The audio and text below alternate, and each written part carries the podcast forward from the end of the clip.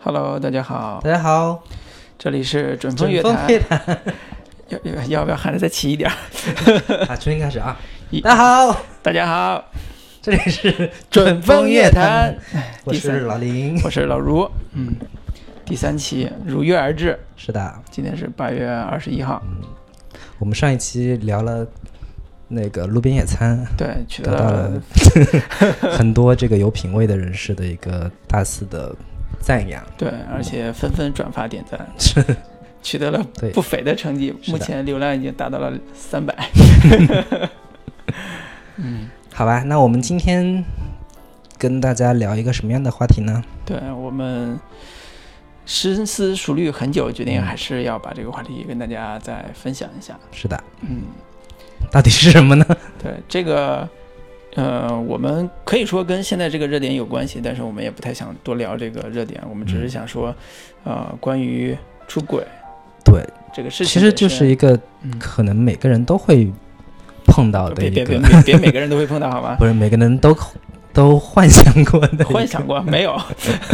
一个主题，就是关于出轨这个主题。对我们主要聊关于出轨的电影的嗯对这个对，其实部这个这个话题还是挺敏感的 啊，分非常敏感，所以我不愿意多聊。不是，我是说关于出轨这个这个这个话题本身还是挺敏感的。对嗯对，出轨我们现在还是要简要说一下，出轨主主要指的是婚内婚内出轨，其他的什么婚结婚之前的这些劈腿什么的，不在嗯此范围之内，嗯主要聊婚内的部分。嗯那么我们也这次罗列了几部，筛选了几部嗯特别独反特正的三到电影四部吧，对，特别嗯独特的电影，跟大家一起分享关于出轨的种种样态，关于出轨的种种结也局。都是相对来说比较经典的几部关于出出轨的 电影。对，如果你也像我们一样，只是一个未婚的青年，只是对出轨有一些好奇心，我觉得可以嗯先啊、提前感知一下这个出轨的心情。嗯，那么好，我们废话不多说，我们嗯接、接着开始进入这个主题。对啊、聊一部出轨的电影。那么首先给大家带来的是一部啊、叫做《赛末点》的电影。呃，如果看过的话，会知道这部电影是伍迪·艾伦伍导迪·艾演伦的的。电影对，伍大迪艾概伦是零我记得零六年左右的，零六零七年吧嗯的一部，零五年啊，零五年的一部电影。算是他一部比较转型期的一部电影吧，跟他前期的一些电影还是有一些比较明显的区别的。对，非常明显，嗯最大的特点就是他没演。呃，嗯、这是一方面啊，对，其实最主要是说，呃，一方面它的拍摄场地从就伍迪·艾伦这种国际型的大导演，他从他常拍摄的环境纽约嗯转向了欧洲，现在就是那部电影主要是呃英是英国英国伦敦对英在国伦敦敦拍的的故吧？事，嗯，对，所以那个电影。在欧欧洲也引起非常大的反响。一嗯方面，它探讨的主题，就刚才讲出轨这个主题也非常的有独特的特点；另外一个也是它现在用的这些演员啊，都很有话题性，整个故事的主题呈现也非常的完美。对，那个这应该是伍迪·艾伦第一次跟那个斯嘉丽·约翰逊拍的第一部片子吧？我应该记是，嗯得应该是，包括后来《午夜巴塞罗那》这是后边的片子了。那这时候，呃，斯嘉丽·约翰逊还是一个性感的、迷人的大美妞。大美女，一个代表美国的大美女啊。那么我嗯是我觉得可以简单介绍一下这对我个们，为什么挑选这一部片子来作为一 个、呃首选嗯谈论出轨的电影呢？嗯，我应该在三年前看过这部电影，看完之后其实没有什么感觉，直到我啊是吗前段时间又看了一部，嗯又看了一次之后，我突然觉得这个电影很很奇妙，就是。很奇妙在哪里呢？呃，主要的点是说，主要的点是说，它这个电影本身是，首先它的结局是一个非常意外的结局。回头我嗯等会儿我会详细讲为什么意外。第二个是说，它的母题就是这个电影的母题讲的是一个穷小子要在伦敦这样一个上层社会打拼的一个故事。嗯，我以前没有这种感触，说，哎呀，对一个穷小子你靠着婚姻去打拼，然后成为一个什么人上人。现在我身边有一些这样的人，然后我也到了适婚年龄，我就开始意识到说，这个关于婚姻、关于人生的境遇对有很多多变的因素在这里边。啊、讲这个话题的时候， 旁边儿嗯某某某女士某点 已有经有点一不些吃乐了。对，等会儿可以聊一下这个互相就的其实它除了一个婚外恋的，就是主题之外，它还有一些关于一个阶级的一种对嗯变迁。对特别明显的阶级嗯变迁，因为在国内。呃，我听我一个朋友跟我说过这话，我不代表我认同啊。嗯他说你在国内，你在中国这种环境下，你要想出人头地往上走对，往上走两条路，嗯，一条是跟对你的大老板，一嗯条是针对人，嫁不是嫁一个 娶一个叫什么能让你能让你往上走的人，对对，这个就是比如说名门之后啊，什么嗯省长女儿啊，什么这穷屌丝最喜欢的这种故事嗯啊。有人提拔你，这是老板说了算；有人看得上你，这是女女朋友说了算跟你结婚，然后你就可以步入上流社会了。嗯，这个在这中个国可现能实当其下实也有从一古些至今都是这么一个一个方式吧。对，嗯，所以如果要从这个角度来讲的话，我们中国的故事会想象出一一个叫啊、叫驸马爷 那个就是秦穷江状恋元，穷状元就是穷书生考上了、当了驸马爷，后来娶了另外一个人，结果嗯白嗯秦香莲这种故事。对，但是在《三摩点》这个电影里边，就是另外一个母题，就是讲一个，呃，我大概讲一下这个故事嗯的一个主要的情节线吧，就是那个有一个穷小子，嗯从那个。呃，一个爱尔兰这种地方来到伦敦，开始当网网球教练。他曾经是一个运动员，但是他觉得日子过得 对，这太个好嗯这个其实就是一个重点，就是说，一个底层人士，他首先得有一技之长，对，得有一个让上他流融入上流对社会你的这技个能。一个意，就是他你进入上流阶层的一个钥匙。嗯，对，对这就是打网球。对，网球教练，对，然如后这个主题三摩点主题也是跟网球这个有关系。嗯，嗯，就是赛摩点对嘛。嗯，就就是是比赛的一个关键节点。嗯，对，就是最近奥 运会各种各种有赛博点，继续讲故事嗯啊，就是他当了网球教练之后，碰到了一个上流人的一个呃公子，啊，那个就一来二往就关系混得很熟了。嗯，这个同时呢，这个穷小子平时还看一些像奥斯罗啊、经典名著啊，培养自不己是的修他养。是喜欢看歌剧，上来就说，哎呀，我喜欢看歌剧，对嗯然后就说，哎， 我我爸妈明天在哪哪有个包厢，那儿嗯有一就场很上进的青对年，对对嗯，有一场那个歌剧的那个演出，你们要要不要一起啊？嗯然后那个哥们儿还客气了一下，结果就去了。嗯去了之后就看的特别投入，嗯，然后看看那个什么来着，忘了。茶花女啊，对，然后看的热泪盈眶的，嗯然后就被那个那个那个有钱人家的那公子的妹妹对看上了，就觉得这个男人好细腻，好有那个就是一个细腻的内心，然后就对，就一来二去就勾搭上了。嗯，就俩人一块儿散步在伦敦的美妙的艺术馆，嗯然后互相去讲解自己对艺术的理解，然嗯后呢。这个男人就很，当然作为一个穷穷小子，他也很知体面，就是说我必须要我付钱，比如说吃饭啊、嗯，什么的，所以就给这个女孩影响是的，装模作样。样的这个就是留下了很好的印象。嗯，那这样的话，我们就就双方就进展很快。说到了另一对嘛，就是嗯那个有钱人家那个少爷有也有一个女朋友，对，就是我哎对们斯嘉丽·约翰逊演的女生。对。然后那个角色是也是其实是一个底层的来自底层的一个女女性是，是美国女演员，对，二美国三女流演员，三流女演员。嗯美国来自乡村的一个女演员，但嗯是特别性感，但是会被那个有钱人家的父母所鄙视，觉得没有嗯什么文化，然后嗯这个嗯举止也不太得体，各方面的。嗯，就是这样一个境况下，嗯那个穷小子本来已经谈婚论嫁，已经开始准备跟这个富家女结婚了。这遇到这个女孩之后，斯嘉丽·约翰逊谁能挡得住啊？对吧？嗯一个男人，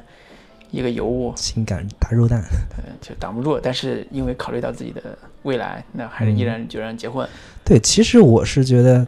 这两个人有一种来自于底层的惺惺相惜的那个，那会啊，那个彼此感觉第一照面的时候就会觉得，嗯，你就是靠你的努力，我靠我的努力，就是我彼们此会心有一种觉得说，嗯，我知道你想干嘛，我也知道你想干嘛，嗯就是那种感觉，嗯，但是彼此不不戳破嘛，就对各玩各的嘛，结果这个斯嘉丽·约翰逊演那个女孩运气没有那么好，嗯就没有最后还是因为各种原因没有跟这个富贵富家公子结婚，嗯然后还曾经为他堕过胎，嗯，那就离开分手了。这时候呃，穷小子已经成为在他的岳父的帮助下，已经成为整个公司的一个有头有脸的对中层了，嗯然后有很很好的前途。这个时候，他又遇到了斯嘉丽·约翰逊，嗯偶然遇到的，反正两人就勾搭上了。两人干柴烈火，就开始有很很很那个激烈的情感，结果顺理成章的出轨之后，有有了一个就是斯嘉丽·约翰逊怀孕了，嗯，但是斯嘉丽此时的斯嘉丽·约翰逊已经，嗯，怎么说就是歇斯底里的开始。希望能够稳稳固住这段情感，然后嗯能够，当然这个穷小子也几次三番承诺说，我嗯会离婚的，我会跟你在一起的。直到有一天，这个穷小子在自己犹豫不决的时候，决定说：“我到底要不要放弃现在的婚姻，跟这样一个已经没有任何 收入可能性的一个女演员在一起？”后来他决定说：“我我不要，我好不容易奋斗到现在，我该有的都有了，大房子，有伦敦大房子，嗯反正就是啊然后职感位情在跟现嗯实之间抉择的时候，毅然决然选择了我我要现在的生活，对你不要拖我后腿，对。”这时候然他后我做要弄死你。对，做了一个极其危险的举动，嗯极其疯狂的举动，就是拿了一根猎枪，伪装成 伪装成一个盗窃杀人现场，对，把斯嘉丽·约翰逊给打死了。嗯，为什么这个片子最后回到这个三摩点这个地方，就是、嗯它中间有几次三番会提到一句话，就是，呃，当你阅历够久的时候，你会觉得运气才是决定一个人最重要的东西，不是实力，是运气。回、回到这个故事结尾，就是这个穷小子做了案之后，他也很慌张，很痛苦，他就匆匆忙之中把把这种证据啊、遗物啊都扔掉了，唯一没有。扔好的是那个戒指，就是那个被杀的那个老太太的戒指，扔到了扔到了河里边，没有扔掉，结果弹回来，掉到了一个路上。嗯这个本来是一个能够马上抓住他并判他刑的一个证据。那故事的结结局就是他运气太好了，这个证据被别人一个流浪汉一个吸毒者捡走了。是的，捡走之后呢，警方本来有已经开始怀疑到这个穷小子的时候，嗯因为被捡走这个这个毒贩又被人打死了，所以线索就中断了。那他就顺理成章就没有嫌疑了。嗯啊，就是唯一的证物被吸毒者带走，然后他又死了，那就没有嫌疑。这个时候，他一切都回到了正常的情况下。反正就是故事臭不就要结脸束的了就就继续生活对，着史了。史史上最幸运 的出轨者，对，就出现了。这个当时我看完之后，我其实没有那么强的对到这个影片道德上的一个一个。一但个其批实判就是绝大多数人看，就是可能如果看电影的量没有那么多的话，会觉得很诧异啊，就是说，就是这种恶有善报的这种结局，对绝大多数人来说还是一个很很震惊的。非常难以接受的，因为点因为这个，如果我是我，因为我是纯粹从看电影心态去去看嘛，但是我、嗯我能特别能理解很多人看完这部电影之后愤怒的心情，嗯就觉得导演你在干 什么？你为什么要跟我看一部这样这样一部一个嗯出轨的负心汉，最后，还有善报的一个结果，嗯而且他伤害了这个他第三者，嗯啊，这个不说，一死两命啊，还自己逃脱了法律制裁。嗯还安安稳稳的成为现在这样一个这样一个这个所有利益的受益者。嗯你在干嘛？你你宣扬的是什么价值观？ 所以最后愤慨的观众纷纷在豆瓣上发出了这个本片零分儿，斯嘉丽斯嘉丽约翰逊一分儿的这个这个评价，嗯，就是同情分儿，斯嘉丽约翰逊 片子零分儿。对，当然这种观点我是觉得挺还是挺挺偏激的，就是就看电影嘛，我我个人感觉是没有必要用太多的道德眼光去去做评判。嗯，嗯，嗯就是哪怕是面对这种跟出轨有关的主题的电影，哪怕嗯是要挑战你价值观的的一些电影，我觉嗯得就是一个基本点，就是电影只是电影而已，嗯它也只是代表伍迪·艾伦的一个想法，就是说运气这个事情可能真的很重要。对，如果从伍迪·艾伦本身来讲，他丝毫不会受到观众评论的影响，嗯，甚至说。它本身这就是是伍要迪艾挑伦战，对，这挑就是战伍你迪·艾的。伦的风格，嗯他永远不会说大家你好我好大家好，嗯痛苦的人然后得到了幸福，嗯，没有的，痛苦的人只会更痛苦，嗯这才是人生的真嗯真谛。嗯，对，所以所以他他他不会就给到大家一个特别幸福的这个这个结尾，包括他自己的人生也是那样的。它永远在嗯挑战大家对伦理、对道德的一些看法。嗯，这也是他电影可能有魅力的地方。对，那其实《三步点》这个片子作为一部跟出轨相关的电影吧，嗯，它除了这个结局有点儿反常规之外，它还有别的其他的点，你是觉得呃，作为一部出轨电影，它还可值得可聊的地方吗？嗯，我是特别喜欢他对呃节奏的控制，就是这样一个情节的通俗嗯的情节剧片，按理说是特别通俗，这特是一别个通俗极就是其烂俗的一对个极其烂俗的一个情节剧嘛。对情节剧。为什么我看的时候会有一个就是为什么它会显得那么高级？对，为什么会这样？嗯也其中除了第一点是他没有用烂俗的人生道理去告诉你，嗯你到底应该怎么样去嗯出轨，或者到底应该去面对什么样的生活，嗯，没有，他不不烂俗的一个一个价值观，就是嗯结尾刚才讲的结尾的点。第二个点是说，他还是会尽量的去把啊、呃穷小子这个人，斯嘉丽·约翰逊这个人，他们对于感情的一个认知跟嗯情绪给表达出来，尤其是啊、呃我记得中间有一场戏是非常非常啊、呃超脱，但是又非常深刻的一场戏，嗯就是应该是本片最深刻的一场戏，嗯就是呃当穷小子杀了那个邻居老太太之后，嗯他回到家中睡觉，做了一个梦，这个幻觉，啊那是个幻觉，对，就是他醒来，然后开始洗脸，然后这时候那个老太太跟死去的老太太跟斯嘉丽·约翰逊都来都到他来的旁找边他，了，都来索鬼魂来求求问索问，嗯然后斯嘉丽·约翰逊问的就是你为什么要这样对我嗯啊、然后他他就男人嘛，我我不是想这样对你，就是我就是因为这个我没有办法什么之类的。然后那个老太太就问了一句话， 我知道谁是谁，对我，我知道谁惹谁了，你干嘛杀我呀？ 对，他说他的回答就是，有些人就不得不不得不因为另外一个人而做出牺牲，你就是很不幸，你就是那个，对，你就你嗯你就是运不气不好，好，我就不运气因好，为什么， 不是因为什么我想嗯就杀跟你，你就是不运气不好，就嗯不讲道理嘛。对对对，所以它整个主题的连贯性是因为这些你觉得莫名其妙的点，它嗯统一起来就是运气。运气为什么在一个人生里面那么重要？嗯就是它通过这种，呃，让你匪夷所思的这种理由，让把这个个感觉给你做出来。就是这是他呃可能在处理这种情感通俗情感剧的这种基础上，能够迅速的把呃情调跟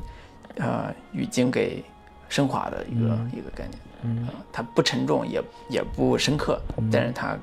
呃处理的很节奏很好。我对于这个电影的，我觉得它之所以会显得跟传统这些烂俗的狗血剧不太一样的点，在于说它加入了很多，呃，让这个剧就让这个电影显得高级的元素，嗯，比如呢？比如说配乐，嗯它配乐用了大量的古典音乐，嗯，就是其实就是歌剧。对大量的嗯歌剧以及古典音乐。嗯就会显得这个剧本身气质上没有那么的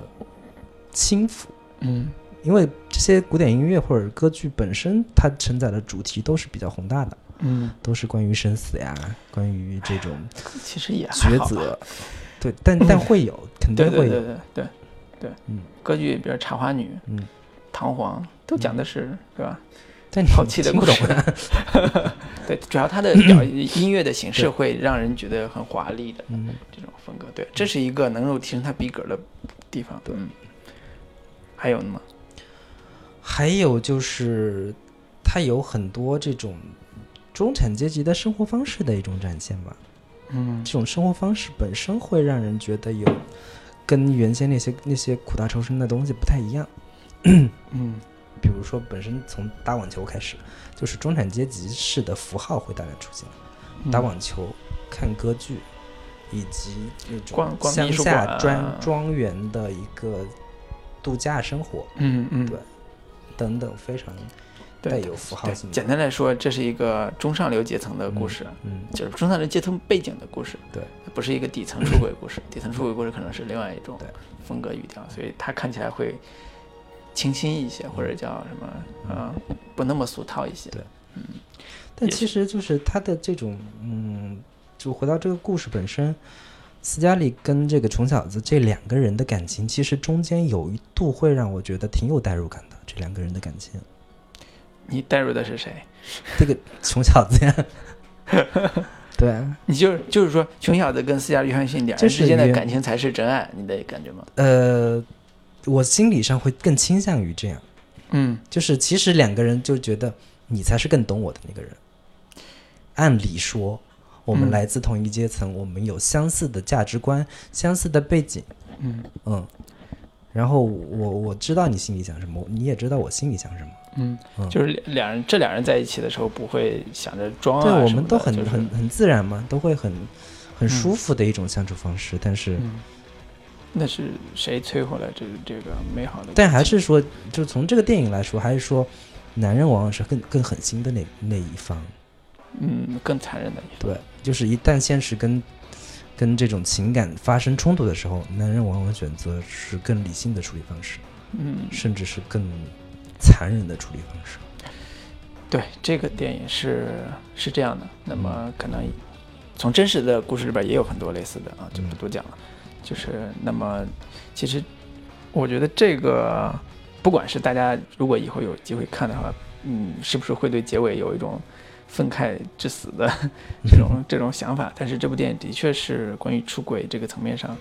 我觉得还是有欣赏趣味上还是很不错的一部电影。嗯，在欣赏上来讲，我觉得还是很不错的。它未必能够带来很多所谓的理性的哲思啊，或者是情感的宣泄，没有。对，尤其就是是就是欣赏这种趣关于味这种出轨电影本身，一般会带有某一些道德训诫的成分在，就是嗯，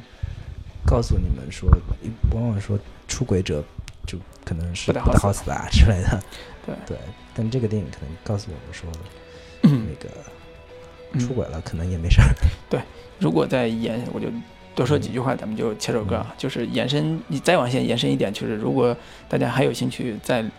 多聊这个熊小子出轨这个话题的话，嗯可以想想我们看过的哪些小说可以再看的，比如说《红与黑》。嗯于连的故事其实也是啊，但是他很他很悲惨啊，他很悲惨啊，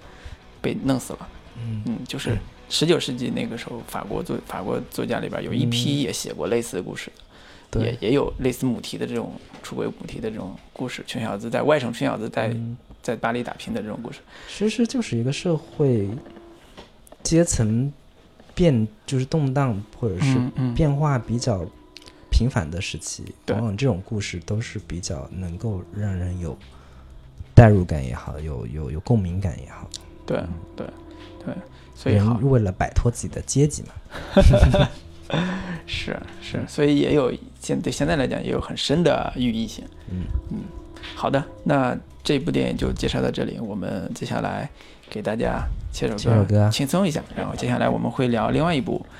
啊、跟出轨相关吧的电影《花样年华》。嗯，好，稍等，我们我我找一首那个那个那个那个赛末点的一个原原原声声，是吧？嗯。三木点还是在音乐方面有有他自己的特点，就是是伍迪·艾伦啊那个音乐品味，可本身是本身是作曲家出身，是吧？不是不是就是我们选一首什么呢？就是原声乐，因为伍迪艾伦自己平常还会嗯演奏那个小号，是吧？算是。好，好，我们就开始吧。可是， Figli miei, da quel tiranno tutti uccisi voi foste. Pensian con voi la madre sventurata. Oh, frani artigli di quel tigre io lasciai alla madre i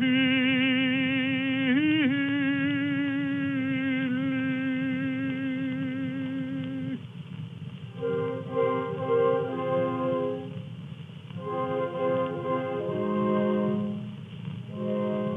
alla patria per la mano nel buio oscuro cari poi parti di sicari e a morta morta vi pari Eme fuggiasco occulto, voi chiamavate, voi chiamavate in vano. L'ultima s'ingulto, con l'ultima, con l'ultima respiro. Ah, tremia il tiranno in faccia, Signor, e sei distrugge, possa colui la 好的，那么我们接下来继续哦继续跟大家聊那个下一下一个电影是《花样年华》，好硬啊！怎对么，就直接转过切来，了？直接切，不 用想。因为随着这首音乐的起来之后，那个嗯我们开始聊《花样年华》这部电影。对，其实《花样年华》应该是九两千年还是九九年那会儿，其实应该是我最早看到的关于婚外恋的一个主题的电影。啊，你这么晚？对啊，比较晚熟嘛。哎呦喂， 嗯，嗯，呃应该你那你时候是就什么时候看的这个《花样年华》这部电影？那会儿我我记得是是我印象很深上大刻学是在我上高中呀，那时候我上大学了，就是那、嗯那会儿小县城里的电影院门口摆着一张巨大的海报，哦，就是《花样年华》的那个旗那个电袍影。对，大红色的一个一个背景的那个那个大海报。对，那我我一直我其实一直到后来嗯很晚，到大学的时候，大概零零零三年左右，嗯我看《花样年华》的时候，我一直都没有把它当出轨电影看，啊，就我没有意识到那是个关于出轨的故事。嗯，我看的时候，我为什么是我觉得，呃，因为我看完第一个最大的感受这是嗯个，电影从头到尾都在出 轨。没有，我看到的最后的故事是觉得他们两个人应该去相爱，但是没有相爱，嗯，就是没就是有说实质性对啊，的就进很展。很著名的一台词嘛。 如果有多一张船票，你会不会带我走？ 对，没带走嘛。对啊，对，所以就不算啊。嗯在我看来，在我当时泾渭分明的人生价值观上面，嗯就是这都不算出轨，啊、这都不就算没出轨没电影。没没，啊这就就是是发感情乎电影情止乎 礼嘛。对，人这家都都是感。情电影啊，就关于感情的电影，在我看来就是关于爱情的一个嗯那你没状有态的你描你没有述。注意到说这俩人彼此的伴侣都跟对方出轨了吗？我后来注意到，当时看的时候后来没注意到。对，但是但是只是沉迷在他的音乐嗯节奏、气氛这我种。觉得如果就是要评选一部最唯美的关于出轨的电影的话，嗯我会选《花样年华》这部电影。嗯，对，嗯，对，算是算是，一呃，包括这部电影在、嗯在海外嗯啊，欧洲给、嗯也给王家卫带来了巨大的声誉，对也是因为把出婚外情拍得太美了。对，就不是就是把旗袍那个年代的氛围还原的特别美好。嗯但其实你我们我们梳理一下，王家卫其实他所有的电影里边儿，我印象中《花样年华》是应该是唯一一部讲出轨的电影。嗯他以前比较少聊到这个主题。嗯，怎么说还的确是他，嗯我鼠我歪我我重我庆森林，然后那个堕落天使，嗯然后像什么《阿飞正传嗯，》，都很少聊到婚姻对这个主题了。对，因为它里边的很多主人公都是处于孤独的状态，那种孤独你未必知道他是嗯对结婚了，啊、就是对可能结婚，可能也可能没结婚，就简单说一下《花样年华》这部电影的一个基本剧情嗯吧。它是发生在应该是几十年代，五六十年代。那个时间对，应该嗯是五六十年代左右，就是没有战争，那个时年代没有战争，就是在上海的，呃，不是上香港的一个呃算是小楼里边吧，嗯，一个叫周慕周慕云的男人一个叫苏丽珍，苏丽珍，就听着名字都特别像 对五六十年代的这香港这故事两对两对人呃两个人吧，都同时搬到了一一个出租屋里边儿，嗯一套一套出租屋里边儿，两个人同两两户人家同时搬家，嗯，但是彼此的丈夫跟老婆都没有出现过，对嗯，至始至终在整个片子里边就没出但是现。两个人都两个人频繁都都彼此见过面，彼此见过面之后，那个呃，两个人有一天就忽然约到一块儿，就是我约你吃个饭，然后忽然就聊到了说，诶，你的那个领带很好看，是哪儿买的？然后那个那个男的就问说你的你的什么来着？反正好像是你的包包还是什么，嗯特别好看，从哪儿买的？然后就对着对着两人，忽然试探试探着，忽然发现说，哎，我先生也有一个， 然后我我老婆也有一个，嗯，就忽然发现彼此的那个就就对上了嘛，发现可能嗯彼此的妻丈夫跟老公呃不是老婆出轨可了能。是出轨了，嗯哦嗯，然后其实呢正常，你看啊，嗯我对于王家卫电影来讲，就是当如果出现这种剧烈的情感冲突的时候，嗯，他的处理方式一般是跟普通导演是不一样的。当然不一样，完全不一样，对你比如说这个女主人公，这个叫什么苏丽珍嗯，发现说，我天，你你竟然你的老婆竟然和我的老公出轨了，对，肯定是你老婆勾 引，就正常逻辑来讲不得撕一下，嗯，嗯，但是没有，对，接下来的故事是一他如们往其常。实都是首先从心态上来说，没有说要死要活的，对他俩人我都们没要有怎么剧怎么烈怎的么样反应，然后我们我们一起商量一下，弄死这两对狗男女嗯，之类的，没有这样。他们首先是说，嗯，我们坐下来商量一下这个事情对怎么处理，对会不会是那个？首先，他们心态上是维护彼此的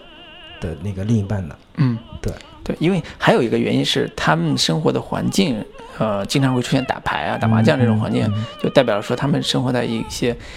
嗯周围人的注视之下，对嗯邻居大妈呀、这些闲言碎语的注视之下，包括一些佣人啊，他们就是在这种相对还是传统的这种环境下，嗯所以他们从这个方面来讲，他们也不会说我把这个事情张扬出去，他们希望很嗯就是低调稳重的把这个我事情当处时理掉。看完之后很有意思的一个点就在于说，这俩发现彼此的老公跟老婆出轨之后，他俩做的第一件事情不是说去找证据或者抓他们俩，嗯，而是俩人演上了嘛，你知道吗？ 就就是是演一下当时怎么去，就我就出轨了两个人就开始以就是几次机会碰上之后就演说，嗯，哎，如果我们是他们的话会怎么样？对你可以，我们可以要不要演一下，说他们俩是怎么勾搭上的？对，啊、 然后俩人就开始演上了，就是其中一个演的特特别风骚勾引的那个男的，然后那个另一个就是说，不可能，我老婆肯定不会是这样的，我老婆没有你那么骚，嗯，对，对等等，就是这这这几个就是桥段，我觉得是特别有意思的。就就是反常规，非常反常规的对一就是种方式。我们要不要去理解一下对方，嗯，他们是怎么在一起的？他们是因为什么原因在一起的？这好像就是一个呃孤独的女人，在面临出被出轨的情况下，嗯她试图寻找的一种理解或者谅解的方式，就是她嗯可能懵逼状，她说我我我不了解为什么会这个样就是子。其实两个人，说实话，从那个状态上去理解，都其实都是两个很懦弱的人，嗯他们不敢去揭开，或者说不敢真的去面对说，假如我们就我知道真相，对当面锣对面鼓的就就摊开来谈了，会怎么样？嗯对，两个人都都选择了说，我们先逃避一阵子看看。嗯嗯，然后这个时候其实整个故事最吊诡的地方就是，竟然整个片子里边没有他们丈夫跟妻子都没有回来嗯，去去解决这个事情，或者是处理这个事情。然后他们，所以整个故事就发生在他们俩人之间，从最开始知道这个事情之后，一直到他们互相去试探，说我们嗯去尝试了解对方，了解婚外婚外情，嗯包括出轨这个事情本身，以至于在某个时间点他们产生了感情。对，这种但都是是处理在一种暧昧的灯光蓝色就是黄黄色灯光当下。他们两个人真的产生感情之后，他们彼此的一个呃嗯互相的一个关爱方式也很特别。嗯就是必，因为他们嗯之前说了嘛，他们生活在一个大的所有人都目光注视的一个环境里边嘛。嗯然后有一天我记得是说那个梁朝伟演的那个周慕云生病了，嗯感冒了，嗯，然后特别想喝想想喝吃某种东西嘛，某个粥好吃像碗是。馄饨，对，然后呢，但是我不能说你生病了，我就给你做一个，这么多人看着不太好。然后就就就说那个女主就是张曼玉做了一大锅那个那个那个那个馄饨，好像是，嗯就说哎呀，我今天做多了，大家都分一分。哎，那个周先生呢？要不要给嗯他也拿一碗？我端一嗯碗去给他。对，对，做的很很不露不露痕迹嘛。对不露痕迹，嗯，就是他们有一个主要的意识，就是说我们不能那样，我们不能那样不能像不能他像们那样，他们那样，我们要那样了，我们就变成了那那一对狗男女对了。就我们变成了我们不想成为的那个嗯对人，对对。但就是其中我印象最深的一个桥段，就是好像是那个呃詹詹曼玉因为什么原因嗯留在了周慕云，就是梁朝伟他们那个房间，嗯但是外面一整夜都在打牌，嗯他没法出来，两人就在那个房间里就这么待了一整夜，嗯，然后什么都没有发生，这个只是聊聊天聊了很久。对这个，当时以我年轻冲动的这个性格，看那个片子的时候就完全忍不了，就是就是你箭在弦上， 嗯，你就该发就发嘛，对不吧，？这不是你当时看这个电影的尿性，你就不可能是那样的， 对啊，就所以是看不完管就怎么着就不能上床，你一对上床这电影就破功了，你知道吗？看对看完就是很失望啊，说这嗯真爱电影干嘛？ 对、啊， 当然当然，这是导演的艺术风格啊，对这个我不不做个人处理啊，嗯只是脑补了一下这个当时共床男的疯狂画面， 但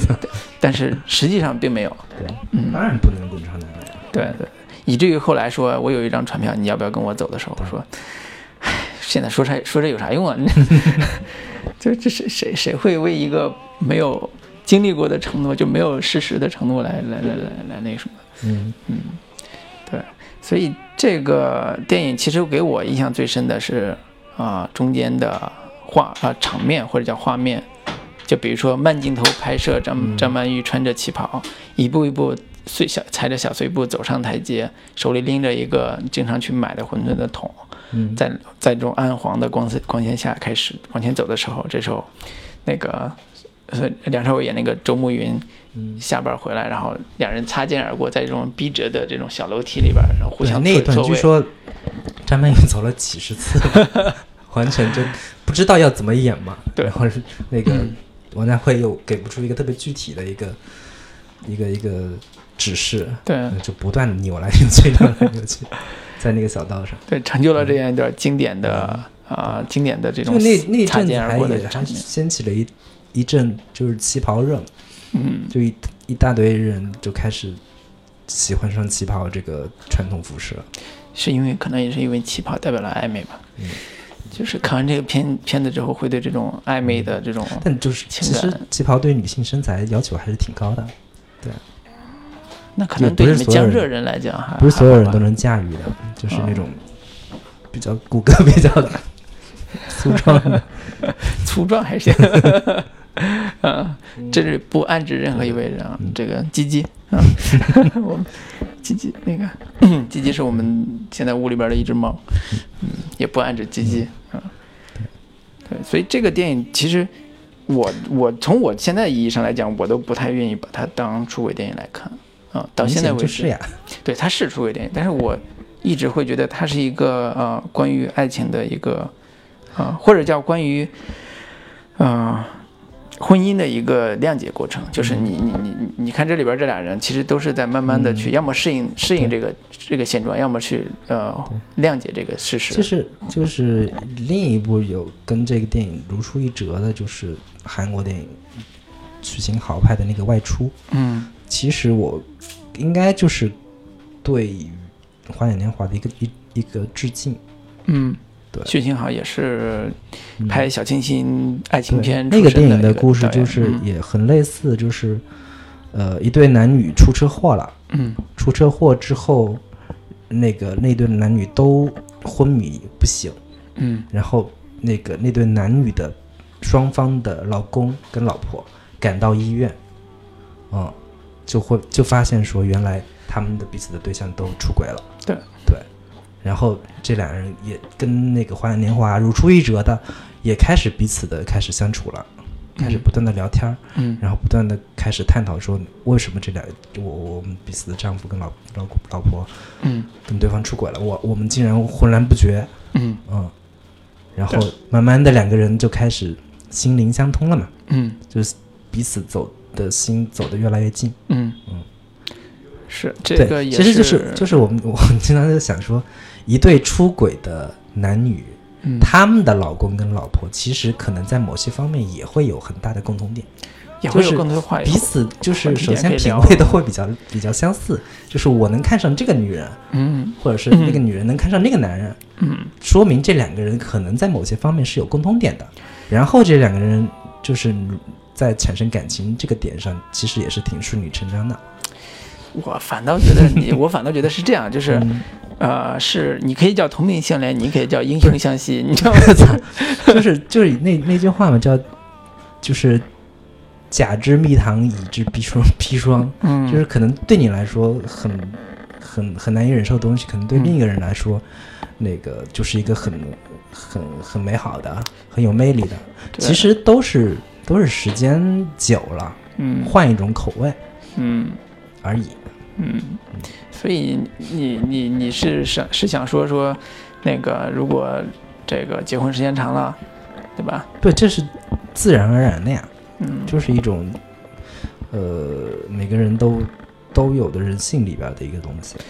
嗯，你说，比如说像《七年之痒》这种类似词，也是描述这种状态嘛，中年危机也是描述这种状态。嗯，那我我其实不太想说把这个事情再往现实里边再去深扯，嗯再去聊说，哎呀，你看人一旦到了那个年龄，都会面临这样的嗯 危机或者风险，不太想聊。但是我我正好前两天有一 个，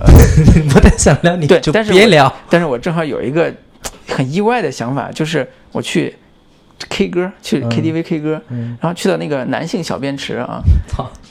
的时候，我就发现遇小上了便你池的里真边爱儿是吗？不是小便池的那个槽儿里边儿有一个小黑点儿，我当时嗯我、我那个晚上没看太清，我仔细看了一下，是个苍蝇。我在想，哎，这个突然就有点儿小小感觉，就是一个小便池的嗯那个中间那个点儿有个苍有蝇。屁关系？对啊，你你听我解释嘛，就是对一个男人来讲，出轨就像那个小便池那个苍苍蝇一样，就是你只要看到那东西，你就下意识的想要瞄准它？ 对。没有，这个是有心理学依据 的，很多是有心理学依据啊，它就是一个假的假的苍蝇，你是知假道苍吗？蝇，就是心理好吧心理 学的这个题。好，这个扯远 啊，我们回到出轨这个话题上啊，对就是人性的弱点我们就不聊了，嗯就是人性，的人性的 枷锁我们也不聊了，我们就还是聊这个出轨电影，嗯，就外出这个电影，你看完之后，其实情节上来讲，就是就是这两部都是非常典型的东方式的隐忍的关于出轨的一个电影，就是俩人没有泼妇骂街，嗯，没有现场就是撕破脸，对，都是很和谐的去解决这个问题，嗯或者说都比较有反省意识，意识是说，呃，我们彼此的另一半出轨，可嗯能我们也有、也有原因，嗯或者说如果我们摆在那个位置上，我们也可能会做出那样的事情。那你觉得相对来说是很很温和的一种。对，那你觉得这种情况，啊、或是可可被现实所参照的吗？或者说这个电影想传达给我们，就是说，如果我们真的遇到的这种遇到这种问题的时候，能不能也相对可能更理性一点的去带入到对方的位置上去思考一下，嗯也不要那么的就是要死要活的啊。啊、对，情感的伤痕是难以弥补的，但是如果电影能够给到一个人一个新的视角去看待他们的婚姻的关系，看待他们自己的问题，嗯也许会对他们的情感抚慰，就有一定的抚慰作用吧。啊、也许 啊，对，嗯，所以这个电影就是还是主要是重情节嘛，就是把这个情节的故事和他的理念能够传达的再好一些。嗯，那么外出这个我觉得就聊到这儿呗，嗯然后我们切首歌，好，然后接接下来我们继续聊另外一部啊关于和出轨有关的啊电影。我们切一首《花样年华》的歌，对，应该切入《花年花样年华》的。且梁朝伟跟《郑满玉唱那首经典的花样年华》。 《花样年华》，嗯。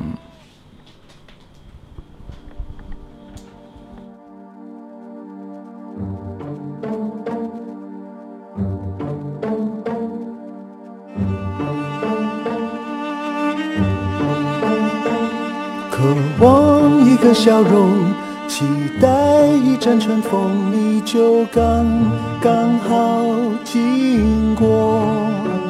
突然眼神交错，目光炽热闪烁，狂乱越难掌握。我像是着了魔，你欣然承受，别奢望闪躲，怕是谁的背影叫人难受。让我狠狠想你，让我笑你无情，连一场欲望都舍不得回避。让我狠狠想你，让这一刻暂停，都怪这花样年华太刺激。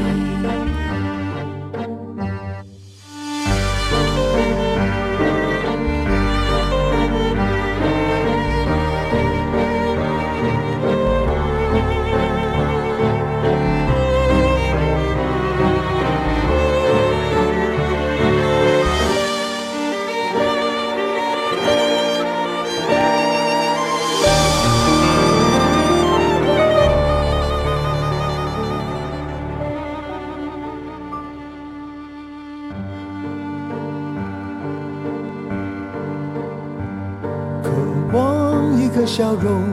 期待一阵春风，你就刚刚好经过。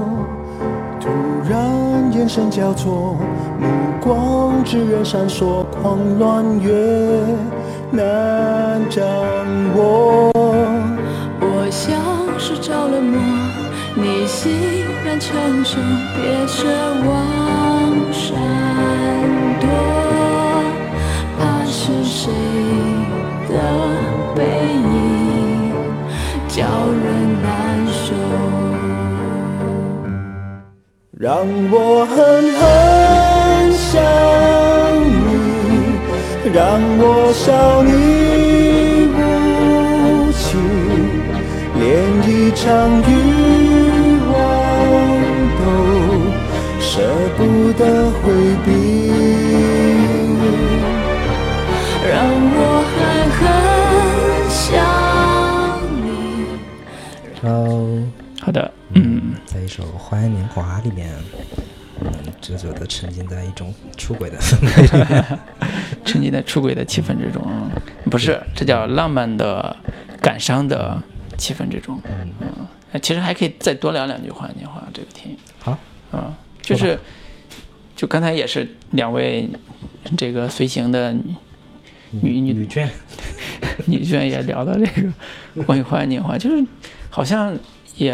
这个片子非常有名，嗯但是很多人可能很多人也没没怎么看过。没怎么看过，可能看过了也忘了。对，看过真忘了，就是记不记不清那里边嗯因为到底这讲种的什就么故事。嗯是纯靠细细节来推的嘛。对，如如果说再我们再多聊两句的话，其实呃现在回想起来，当时看当时《花样年华》带来的，其实更多的是一种文化现象。你看那个，我印象里边当当时的大众媒体上关于《花样年华》的片段，全都是里边的旗袍多美，花了多少精工细料做出来的。一百多套旗袍给到张曼玉穿，成为一个最美的旗袍女神。然后聊到这个当时上海的一呃不是香港的一个文化氛围或者叫环境这种的，嗯包括聊到如果下一步你要去旅游，你去哪儿呢？去吴哥窟，因为那儿有个秘密的树洞，你可以把你的秘密呃说出来，然后藏到那个树洞里。这样的话，通过风它就可以带到你想表达那个地方，很浪漫的一个想象。就是那个时候，关于这个电影本身，它衍生出了很多很多很多话题，唯独就是没聊出轨这事儿。对，所以才会让我现在想起来说，嗯哎，好像不是关于出轨的，关于爱情的，因为他没聊过出轨。但是这为什么没聊？是因为我现在回想的话，可能是因为当时的大众媒体不喜欢聊这个话嗯题，根本都不想聊这本个话身题就。是个敏感点嘛，大家都对不太愿意去触碰。对对对，所以现在那我们等我们年龄大了就是再回来 看的话，会有更深的感触。对我们接下来再聊一聊另一部电影，就是跟前两部都有一些区别，截然不同的截然不同关于出轨的那个表达啊。这部片子叫《消失的女孩》，刚刚对，刚戈尔是二零一四年的对，美国电影。也算是当时挺热的一部一部电影吧。非常大热，的非分常热对，就是在美国，包括中国对都引起了很热嗯一。些大的讨论。一方面是因为跟导演有关系，这部电影的导演大卫赵芬薇奇嗯芬，奇几乎是每拍必出精品，对最有名的《七宗罪》，对，嗯，以及其他之前的社交网络、啊社交网络，嗯，龙纹身的女孩儿，对，都差是我就如果让让我选一个导演，嗯，就是我每一部他电影我都很期待，或会者会说会给我总是能给我带来一些惊喜的，会，或者说有最具有现代感的那种导演，他因为他的导作为导演来讲，他的嗯那个语言风格是极其强烈的，对，视觉风就格是是极其强烈的，就是我这么说吧，如果要在商业跟艺术两个方面做一个完美平衡的这么一个导演的话，我觉得就是大卫芬奇。对，不是诺兰吗？嗯， 我觉得是大卫芬奇。好吧，好吧，各有所各有所见啊。就是达芬奇也是我特别特别喜爱的一个导演，就是他在早年间他偏重于惊悚、悬疑类的这个类型，包括《七宗罪》这种的。到呃后后边后半期，其实会主题上会有更大的拓展对，就是他格局会更对格局更更大了。对，包括像那个 那个叫什么《十二宫》，对，嗯，就是它是另外一种犯罪类型了，包括像刚才你讲这个，呃，对社交网络啊，社交网络，包括还有一个是本杰明·巴顿对骑士对，对对，嗯，也是一个嗯很独特类型的一个电影。那么今天聊的这个《消失的爱人》（Gone Girl） 又是一个很独特的类型，或者叫故事吧。嗯，这个电影主要的，如果说一句话去描述的话，它是一个妻子复仇的故事，因为丈夫出轨对，她决定执行一个复仇计划。那么这个复仇计划是一个宏大的、就是一个女人下了一个下了一盘很大的棋对，，下了一盘很大的棋，嗯，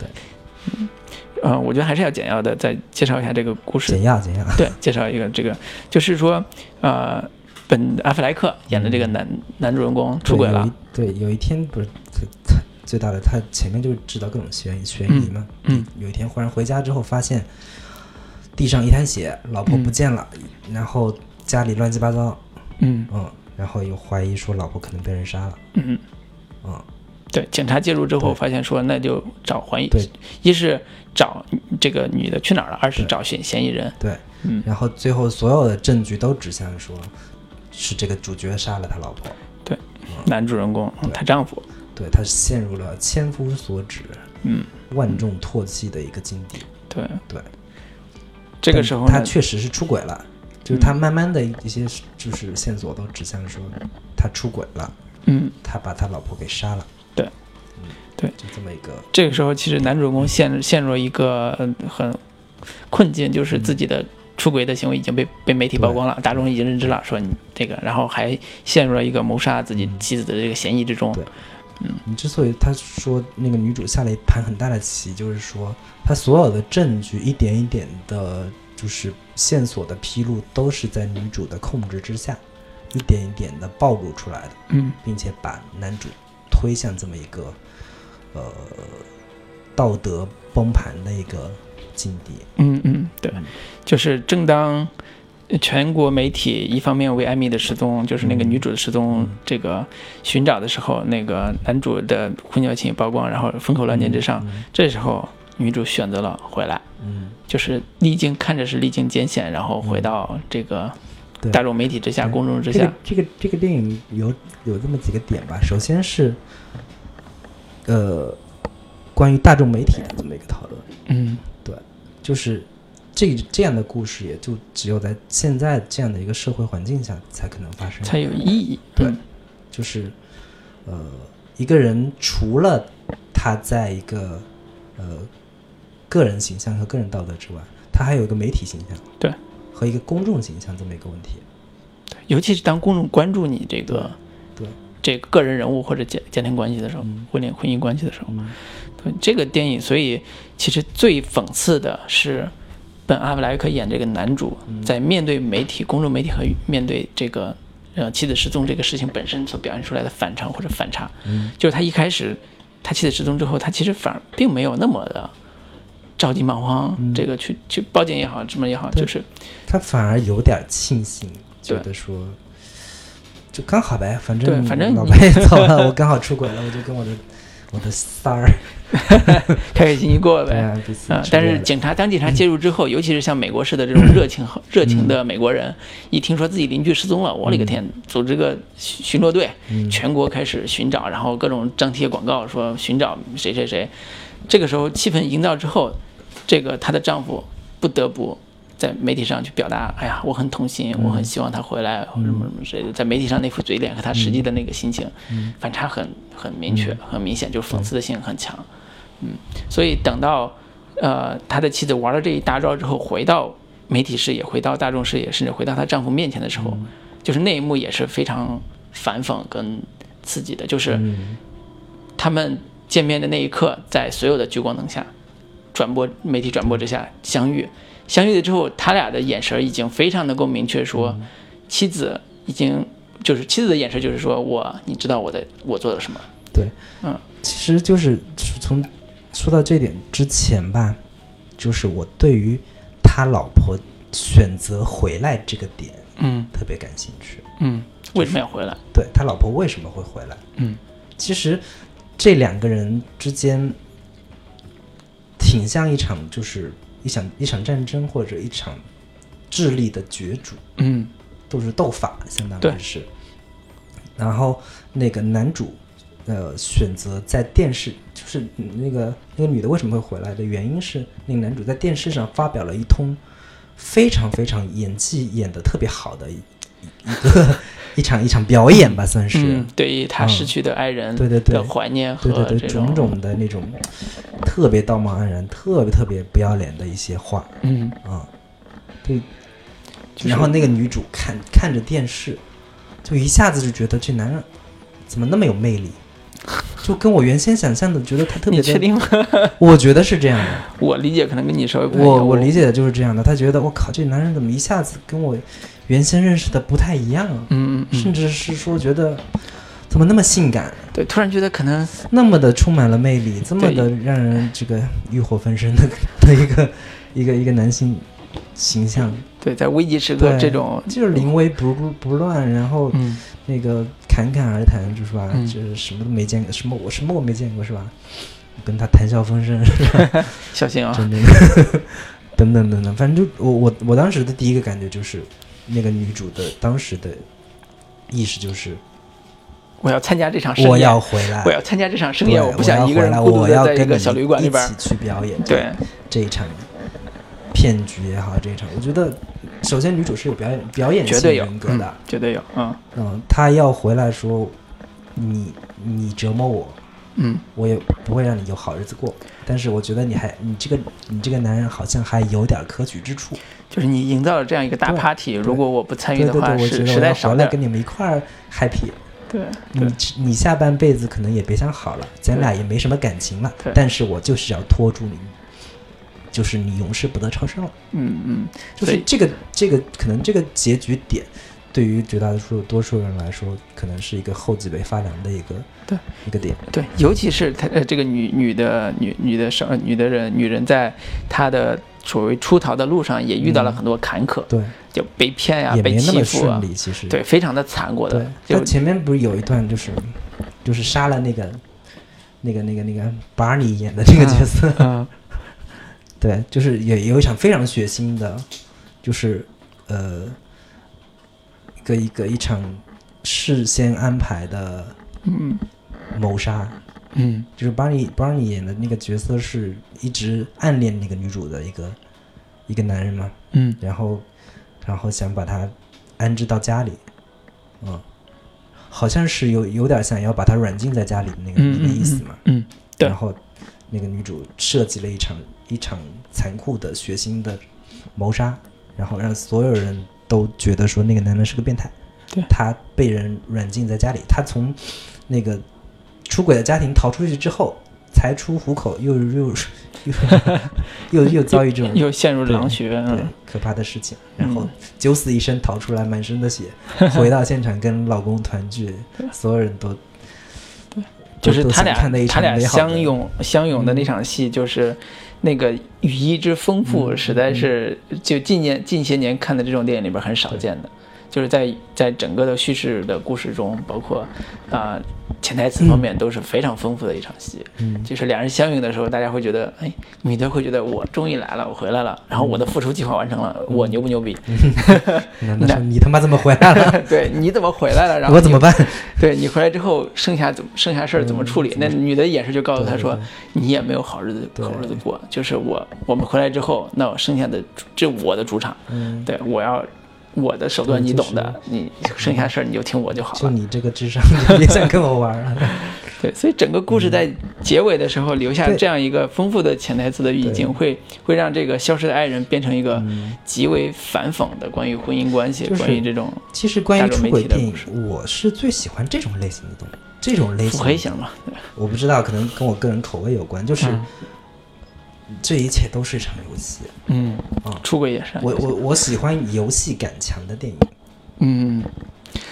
就是把就是啊撇人掉生所也有过价成一值个观，撇掉所有道德，撇掉所有的其任何掺杂的嗯奇奇怪怪的人为的东西，我们纯粹的就是嗨嘛，开心嘛，玩嘛，嗯，就是怎么极致对，怎么如黑果暗如怎么果来。如果就是嗯我我我我喜欢这个电影的理由，可能啊、嗯，可能是我更喜欢有智商的去解决这个事情。嗯所以有智商是我要么腹黑的，以牙以牙还牙，以血还血，嗯我去复仇，我去折磨，这是这是我欣赏的这种处理方式。对，其实嗯主要它的成功点也在于说塑造了女主这么一个又有智商，嗯，又有那个行动力，嗯，又非常狠有有那种狠劲儿的一个嗯女女性。其实这种角色形象，传统电影里面挺很少出现的。对就是近两年来女性角色这的这个这个塑造也越来越往这个方向走，就是非常非常有力道的一个女性形象。 尤其是呃呃，尤其是相对于真实的这种什么女女性复仇这种故事而言，大部分都是以悲剧收场这嗯对种结局而言，这这一类的电影给给我们提供的愉悦感和欣赏的趣味嗯是能够满足我们很多的啊、这个好奇心也好，或者是满足感。嗯对，所以这个电影呃是嗯很值得推荐的，在嗯在现在这个时间 点，尤其向女性观众推荐是吧？当然这是开玩笑啦，是不推荐大家这么残暴的去复仇啊，你要复仇 也没办法。就复仇不了啊。对，所以这个呃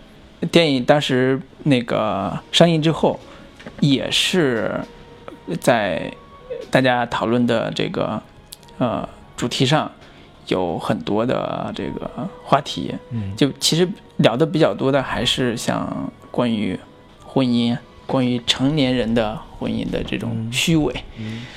其实就是每一部关于出轨的电影形成一个小小现象级或者小小热潮的时候，我我我相信每个人之所以那么感兴趣，其实这个点也就是在于说，要是我碰上了会怎么办？嗯对我碰上了会怎么做？嗯一般这种电影就基本上都是唤起大家这样的一个同理心或者是共鸣感。对，当然是说哦，可能选择没有做的事情没有那么那么极端或者残暴，嗯但是我一旦真的遇上了，该怎么办？对，这尤都是其一尤种其是一种思考吧，大家都嗯是。嗯，尤其是关于出轨本身，作为一个两人关系破裂的破裂的这种这种情况的下，你怎么嗯去？你如果想跟人还在还想维持这个关系，你该怎么处理？嗯这个呃，应该是说这两年有一部网美剧，突然想到了，就是《纸牌屋》啊里边的那 个，这个是就绕得有点远，但嗯是突然、刚才突然想到的，其实你看为什么后来好多嗯就是自媒体啊，或者嗯大大家自己咱们一起聊，是是说里边的那对夫妻关系是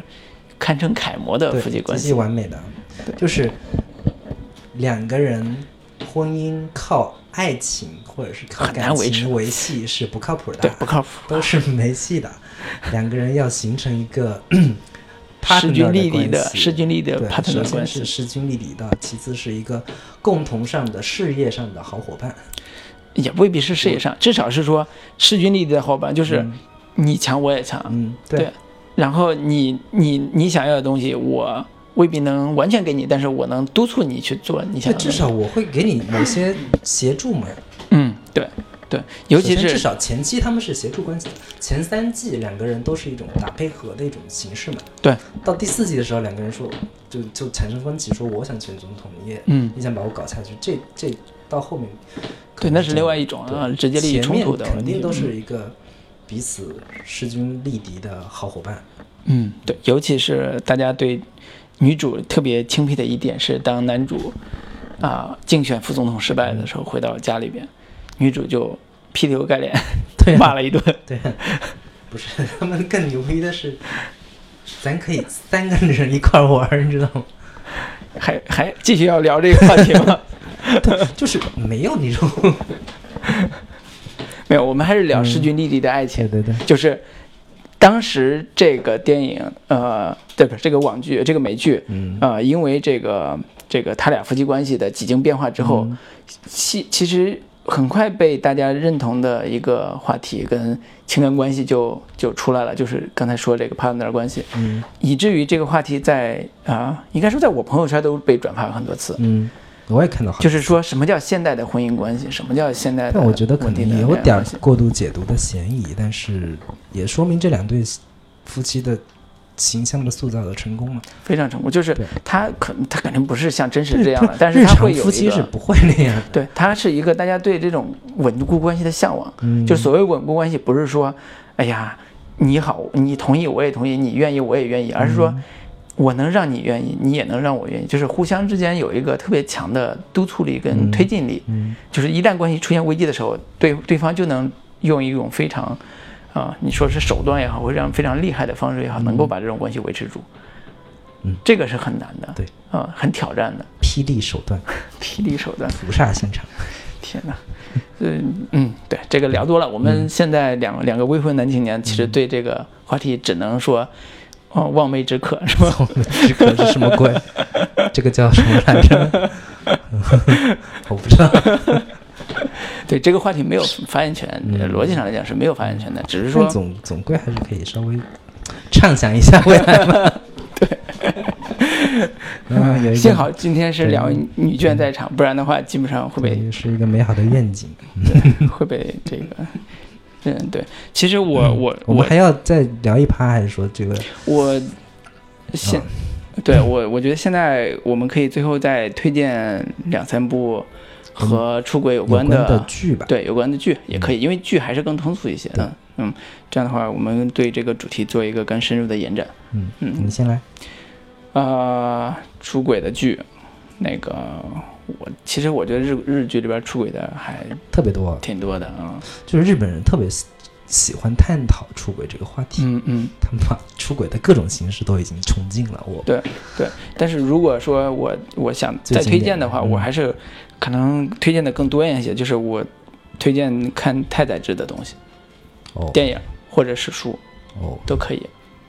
就是韦荣的妻子也好，或者是人间失格也好，这个名字可能很多人听说过，但是未必去看过。嗯呃，我在这里还是特别希望能够再推荐一下，就是，嗯呃， 他的小说是叫日本人来讲叫什么无赖派的代表作，我就嗯不多说了。就是他有一个对于婚姻关系啊，或者对于家庭关系啊，一种非常散漫的状态去表达，很多是产来自于他真实经历。但是呢，这种散漫之中又有一种特别强的，啊情感就是来自于他的本真性，就是我希望我的生活能够。呃随心所欲，嗯能够保持我真心的那一面，不管对情人也好，对妻子也好，嗯，呃，嗯哪怕没有回归家庭也好你，你放在现在的角度上看，不觉得太太宰治挺作的吗？很作很作，连他自杀都自杀好几次，就嗯对啊作到要死了啊、作的要死呀，就是这么一个男人。对，所以这才是但他，但但他确实有一种独特的审美在对里面，对，这就是他就是能够有很真诚的在作作，把自己的生命作成一场绚烂的烟花，你知道吗？是是，所嗯以、呃，如果说要满足大家对一段儿呃可能一辈子都不会遇到的情感的幻想的话，呃嗯那看看太宰这书也会一个选择，因为嗯我们都是平常人，我们都是普通人。对对，这个满足幻想可以在小说和电影里边去寻找，太宰治值得推荐。嗯，你呢？我就推荐两部日剧吧。嗯，第一部就是去年还是前年特别大热的一部关于出轨的电影、嗯啊，不是出轨的日剧，叫《昼颜》。对，就是现在这个背景音乐出相现的信时很候多，人都看过《昼颜》这部剧，就是当时看的时候被大家誉为说把把出轨拍得像初恋。么一呃，部这剧句话总结的非常到位。对嗯就是你很难看到一部剧能把出轨描写的这么的清新脱俗，呃，这种明目张胆。就是很多很多很美好的意象，就比如说在两个两个人在一个树里森林里边儿，嗯，然后一撑一把就小红伞，忽 然他俩这个浪漫的情感，其实真的是来自于像初恋的这个气对，氛。首先迅速的让观众带入了，说：“靠，这这出轨，我我顶，这这对 CP 我站。对他，他他还是他设定了一个非常强的基础，就是对这个他女主人就是公，他设定了各种各样的他出轨的理由，对，而且非常合理。就是老公 不行，然后是个妈宝，对，然后还挺挺怎么说，挺没有男性的那种担当也好，气概也好，对，而且种种对的妻子也是不闻不问，就是对也不在乎。嗯嗯，对，昼颜是一部，对对，另一部就是我的恐怖妻子。嗯《我的恐怖妻子》是今年春季档的一部日剧，嗯它跟我们之前聊的那个《钢 girl》的创意很像，嗯基本上前第一集就是完全就是模仿的《钢 girl》，嗯消失的女孩就是一个妻子消失了，嗯然后老公各种去找，然后也有各种的社会舆论在里边儿，嗯，然后后边故事就开始开始怎么说呢？呃，马力全开了。嗯那个故事就讲的是，呃，老婆出轨，呃，不，老婆消失了，老公出轨，老婆要杀死老婆，老婆回来之后，那一笔赎金不见了，嗯，然后所有人都在抢那笔那笔赎金，然后老婆要是那个老公回来说要杀死老婆，老婆回来要弄死老公，然后小两两个人又合起来一块儿对付杀死那个小三儿，小三儿 最后发现就是他每一集都在反转，嗯我觉得就是甚至到了后边，我都觉得这个故事的合理性不重要了。嗯，就是就所看谁有能弄都死谁在关编剧就在玩一场我要怎么玩反转玩出花来，嗯，但是就甚至甚至我觉得就是有点在胡编乱造了，但是看着很爽。就是因为嗯针对这些出轨的人，他们对，就是的我复仇计划我是之前说的就是，嗯，出轨这种故事看多了就那么回事儿。你撇掉各种的道德价值等等的东西，我们纯粹的聊来玩出轨这场游戏会是什么样的呢？就会是我的恐怖妻子这样的一个故事。嗯，这种游戏感这么强的故事，可能对于很多人来讲没有什么代入感啊，嗯但是不重要，我觉得就是就是爽，那是你男性的角度啊，好吧？对对，女性来讲，可能她希望有精神上的他共鸣也会有，也会有，其实也会有。嗯，对，希望说这这种类似的片子能够在当代现在的这个审美上有有他自己的独到之处吧。嗯就是，呃，以前大家对出轨的理解就是，哎呀，痛苦的两个人，嗯互相破碎的家庭，不可知的未对啊来。但现在不是了啊，失乐园这种中国中式日中式的日式的苦逼 情对感，对对，道德沉重的枷锁啊，嗯，好就是现在不会了，现在大家都是跟大家聊聊了那么多出轨的话题，然后这两个男人从来没出过轨， 没结过婚，没出过轨，作为一个两个纯洁的男青年，我们把这个出轨的电影聊得风生水起，代表了代表了什么意 够义了？代表了我们防卫杜渐，是吧？对啊，我们最后来一首那个什么，对，我们最后来一首歌，结束我们今天的。来一首啊特别录音特别反讽的歌，好的，来一首《和你在一起》。好的，结束今天的录音。